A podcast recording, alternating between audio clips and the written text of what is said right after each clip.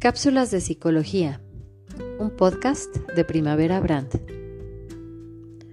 Hola, ¿qué tal, estimados radioescuchas? Su amiga y servidora Primavera Brand, nuevamente aquí con ustedes. El día de hoy vamos a platicar de un tema súper interesante. Vamos a platicar de lo que es la esquizofrenia, cómo se define, su etiología, es decir, eh, la forma en la que se va desarrollando, cómo se manifiesta. Y vamos a platicar un poquito de esta enfermedad. Eh, ¿Cómo se puede manifestar? Bueno, originalmente este trastorno lo podemos eh, encontrar en principio en alguna afectación motora que podría tener eh, implicaciones en cuanto a los síntomas y también las formas de intervención de este trastorno mental. la persona sí puede estar consciente y continuar con su desarrollo cognitivo, sin embargo, los trastornos de la cognición y de la emoción ciertamente que son un desafío al ser complejos en sus manifestaciones, su diagnóstico, sus causas, su permanencia, sus implicaciones, etcétera, etcétera. Pero vamos por lo primero, ¿cómo definimos o qué es la esquizofrenia? Etimológicamente eh, significa mente partida o mente escindida. Esto nos habla pues ya de la eh, partición como de la personalidad de, la, del paciente que, lo está padeciendo. Es una enfermedad mental grave, ciertamente, que va alterando diversos aspectos de la psicología humana. Por ejemplo, las funciones mentales relativas a lo que es la percepción, perdón, el pensamiento, las emociones, la voluntad o la vivencia de unidad, de integridad del ser, etc. En muchas ocasiones no se logra la recuperación eh, de estas diversas alteraciones. ¿Por qué? Porque esta es una enfermedad que sigue un curso crónico, un curso persistente. Esta enfermedad va a ir deteriorándose también eh, la, personalidad del, del, paciente y sí muchas personas manifiestan que a partir de que se manifiesta la eh, enfermedad, a partir de que se empieza a manifestar la esquizofrenia en sus hijos, en sus hermanos, en sus parientes, esta persona que lo padece deja de ser ella misma, es decir, cambia tan radicalmente que incluso ya no se le reconoce como acostumbraba a ser. Ahora bien, pasando al tema de la etiología de la esquizofrenia, pues tenemos varios factores. En primer lugar, podemos establecer una vulnerabilidad biológica. La esquizofrenia, eh, igual que la psicosis maníaco-depresiva, se ubica en el grupo de trastornos endógenos, es decir, aquellos trastornos en los que no se detecta en principio algún factor externo que los explique y se sospecha más bien de una relación con la herencia o la constitución de la, de la persona. Em, en la esquizofrenia y la psicosis maníaco-depresivo no se observan factores psicológicos, eh, sino más bien eh, se sospecha de un origen biológico, aunque en principio ha sido desconocido, en principio eh, en los estudios de esta enfermedad. Sin embargo, al día de hoy hay cada vez más evidencias de que la herencia puede desempeñar un papel bastante importante en el origen de este trastorno. Se han detectado, de hecho, algunos factores exógenos, pero estos factores externos eh, son más bien de naturaleza biológica, por ejemplo, infecciones, traumatismos, anoxia fetal, etc. O bien pueden presentar alteraciones en los procesos biológicos como el desarrollo cerebral. El día de hoy se sugiere, y es lo más respaldado, que la esquizofrenia se origina sobre una vulnerabilidad biológica, eh, teniendo eso como punto de partida, ¿de acuerdo? Sin embargo, a partir de que inicia el trastorno, van ocurriendo una serie de alteraciones biológicas, psicológicas, conductuales y sociales eh, que, insisto, se van desencadenando, es decir, van siendo sucesivas eh, y van cayendo de forma estrepitosa una tras otra.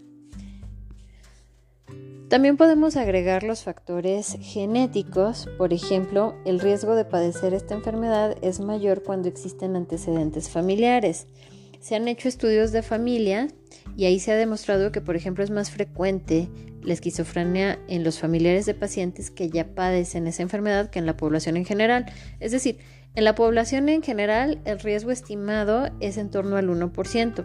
Sin embargo, si tienes algún pariente, por ejemplo un hermano, este porcentaje se incrementa entre el 10 y el 15%, por ejemplo entre hermanos. Si son hijos de padre o madre que tengan esta enfermedad, igualmente es del 10 al 15%, pero si ambos progenitores la poseen, el riesgo se eleva hasta un 40%. Esto se corrobora cuando se han hecho estudios de la adopción, cuando se concluye que en realidad son los factores genéticos los que tienen mayor influencia que los factores ambientales. Asimismo, se ha estudiado también a gemelos que han padecido esta enfermedad y se ha determinado que en los gemelos monocigóticos la concordancia de que ambos hermanos puedan desarrollar esta enfermedad es hasta de un 40%, mientras que en los gemelos disigóticos eh, se reduce a un 10 y 15%, entre el 10 y el 15% de riesgo, es decir, como tratándose de un pariente o un hermano común, ¿no? Eh, hay otros estudios de ligamiento que son aquellos que tratan de identificar y relacionar las regiones de los cromosomas y la enfermedad. Y en este caso, cuando se observa que una determinada secuencia de bases se repite, es decir, eh, respecto a los alelos marcadores de, los cromosomas eh, y del ADN, perdón, entonces los alelos responden o, que son responsables de la esquizofrenia están localizados en una región próxima de ese mismo cromosoma y hay alta probabilidad de que hayan sido heredados de los padres al descendiente en el mismo espacio o pedazo de ADN, ¿de acuerdo? Hay otros estudios de asociación que parten a priori de que un determinado gen podría tener implicación en la esquizofrenia porque consideran que la proteína que codifica puede ser importante e influir en la enfermedad y se cree que el sistema de transmisión de la dopamina perdón, podría estar desequilibrado en la esquizofrenia. Bueno, tenemos otro tipo de hipótesis como lo sería la dopaminérgica, eh, esta sería una de las teorías más avaladas por la investigación sobre la neurotransmisión en la esquizofrenia. El precedente de esta hipótesis lo encontramos en el trabajo de los investigadores Delay y Deniker, quienes ya habían observado que la clorpromacina era capaz de inducir efectos extrapiramidales, tales como el temblor y la acaticia, es decir, la intranquilidad de piernas, y que se parecen bastante a los de la enfermedad del Parkinson. ¿de acuerdo? Hay otros investigadores que también detectaron que la clorpromacina y el aloperidol, que ambos son psicóticos, causaban un aumento del metabolito de la dopamina, el ácido homovanílico, en el cerebro. Eh, Carson y Lindquist eh, propusieron que esto va en aumento y esto era secundario al bloqueo del receptor dopaminérgico posináptico. Hay otra evidencia para la hipótesis de la dopamina que procede de la observación de que individuos que habían tomado dosis importantes, por ejemplo, de anfetaminas o sustancias relacionadas, presentaban con frecuencia psicosis. La estructura de la anfetamina ciertamente que es muy parecida a la de la dopamina y esto alimenta la idea de que este fármaco tendría cierta afinidad con los receptores de la dopamina. ¿De acuerdo? Hay dos componentes en esta hipótesis. Primero, que se relaciona con la psicosis y la hiperactividad dopaminérgica y segundo que se asocia el mecanismo antipsicótico de los fármacos con el bloqueo de receptores de eh, dopamina. ¿De acuerdo? La hipótesis de hiperdopaminérgica perdón, parece insuficiente para explicar algunos fenómenos relacionados con los distintos aspectos de la patología esquizofrénica. Eh, porque los neurolépticos atípicos como la clozapina ejercen un potente efecto antipsicótico comparable al de los clásicos a pesar de tener una menor afinidad por receptores de tipo D2. Esto sugiere que otros sistemas de neurotransmisión como el serotoninérgico podrían estar implicados, dado que la clozapina tiene especial afinidad con los receptores de la serotonina 5HT2A y 5HT1. Hay algunos otros factores biológicos, pero que no son genéticos, que también contribuyen. Ya mencionábamos que había algunos factores exógenos, pero que tienen que ver con cuestiones biológicas.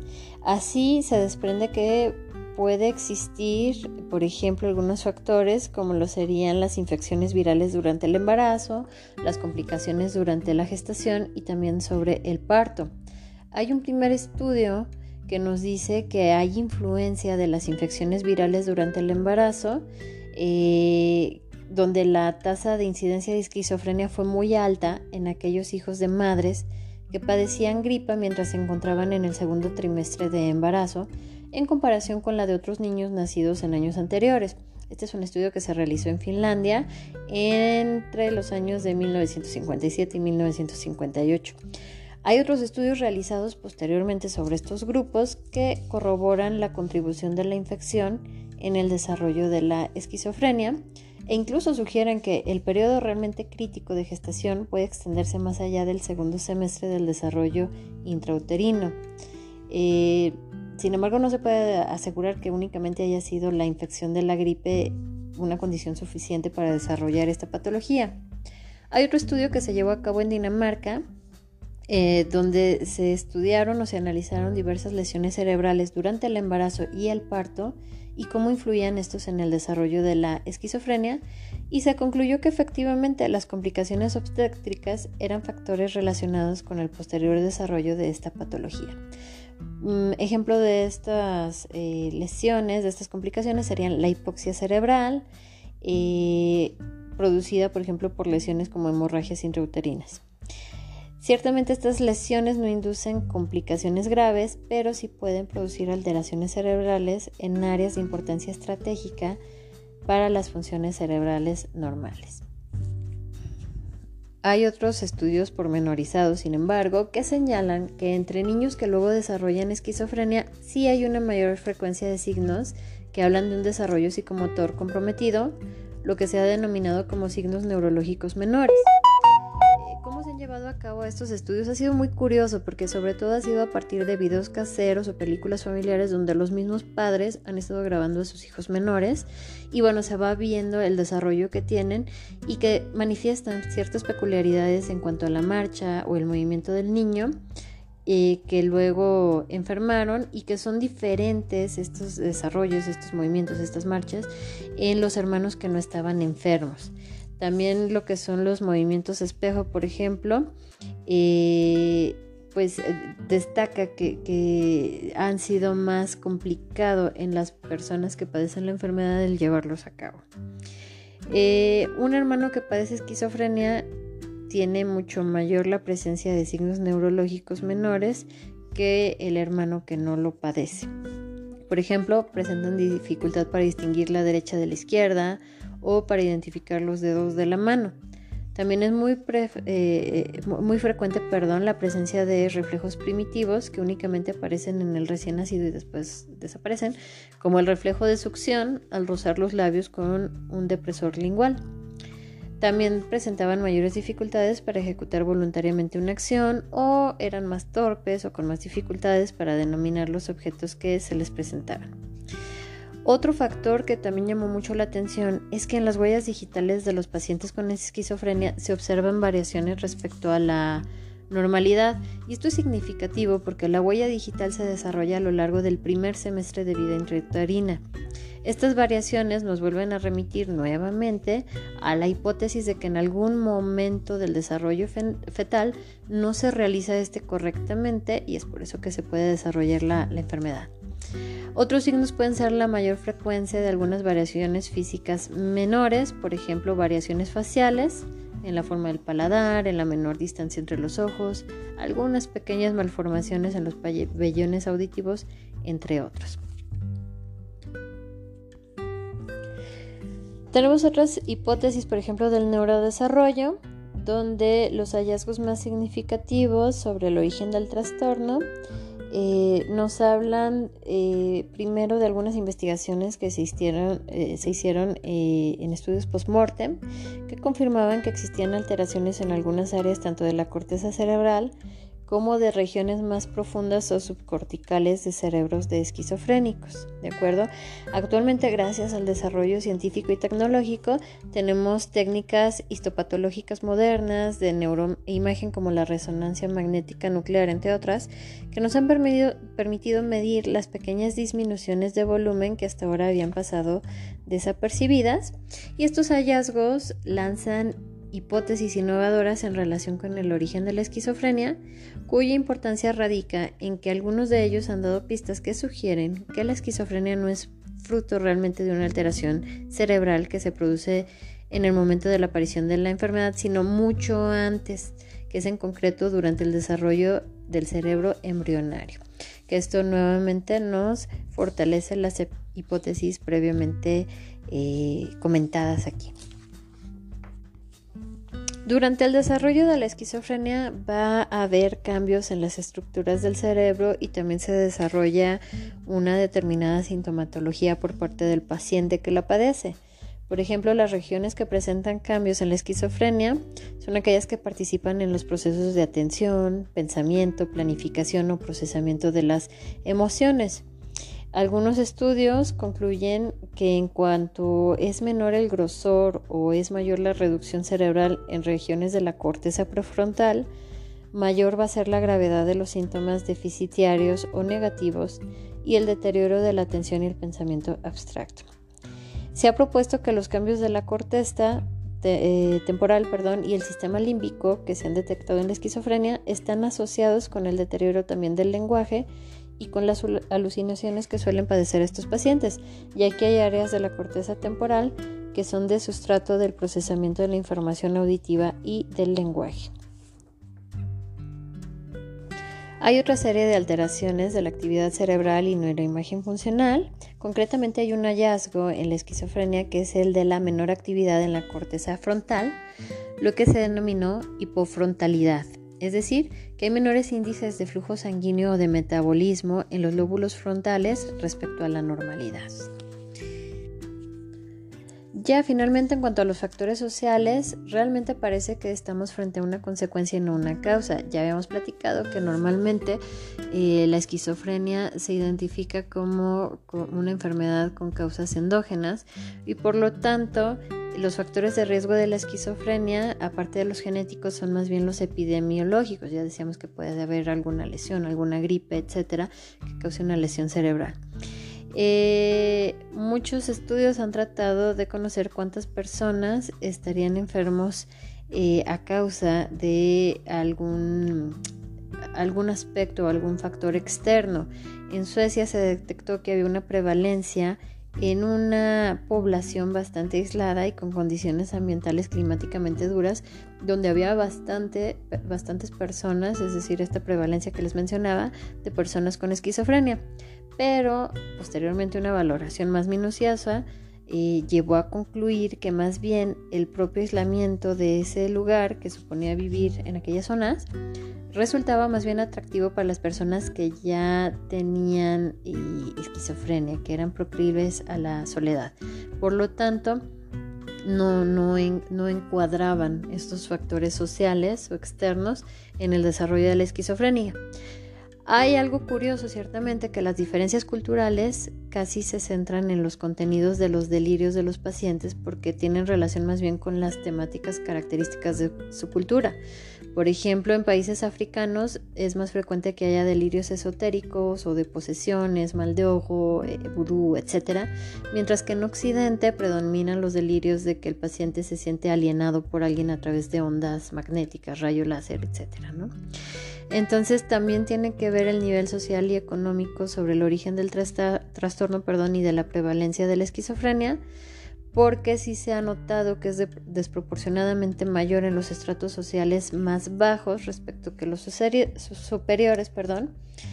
Eh, no tanto porque sea un papel causal, sino porque a lo mejor ya no tienen oportunidad de tratarse ni las mismas oportunidades eh, económicas para seguir a cabo, eh, seguir, dar seguimiento pues a un tratamiento. ¿sí? Entonces estos son efectos realmente nocivos. Y bueno, pues como como pudimos platicar el día de hoy, la esquizofrenia definitivamente es un trastorno que es difícil no solamente para el paciente, sino también para las familias que tienen que lidiar con observar cómo se va deteriorando la personalidad del paciente, cómo se va realmente partiendo la mente, como es la etimología de este padecimiento. Y eh, los estudios tienden a... Eh, indicar o a señalar que más bien las causas pueden ser factores genéticos y de herencia más que factores externos. No se ha dicho todo, aún falta ver si existiera algún tratamiento que pudiera revertir los efectos de la esquizofrenia. Muchísimas gracias por su atención. Les reitero, mi nombre es Primavera Brandt y eh, que tengan una linda noche.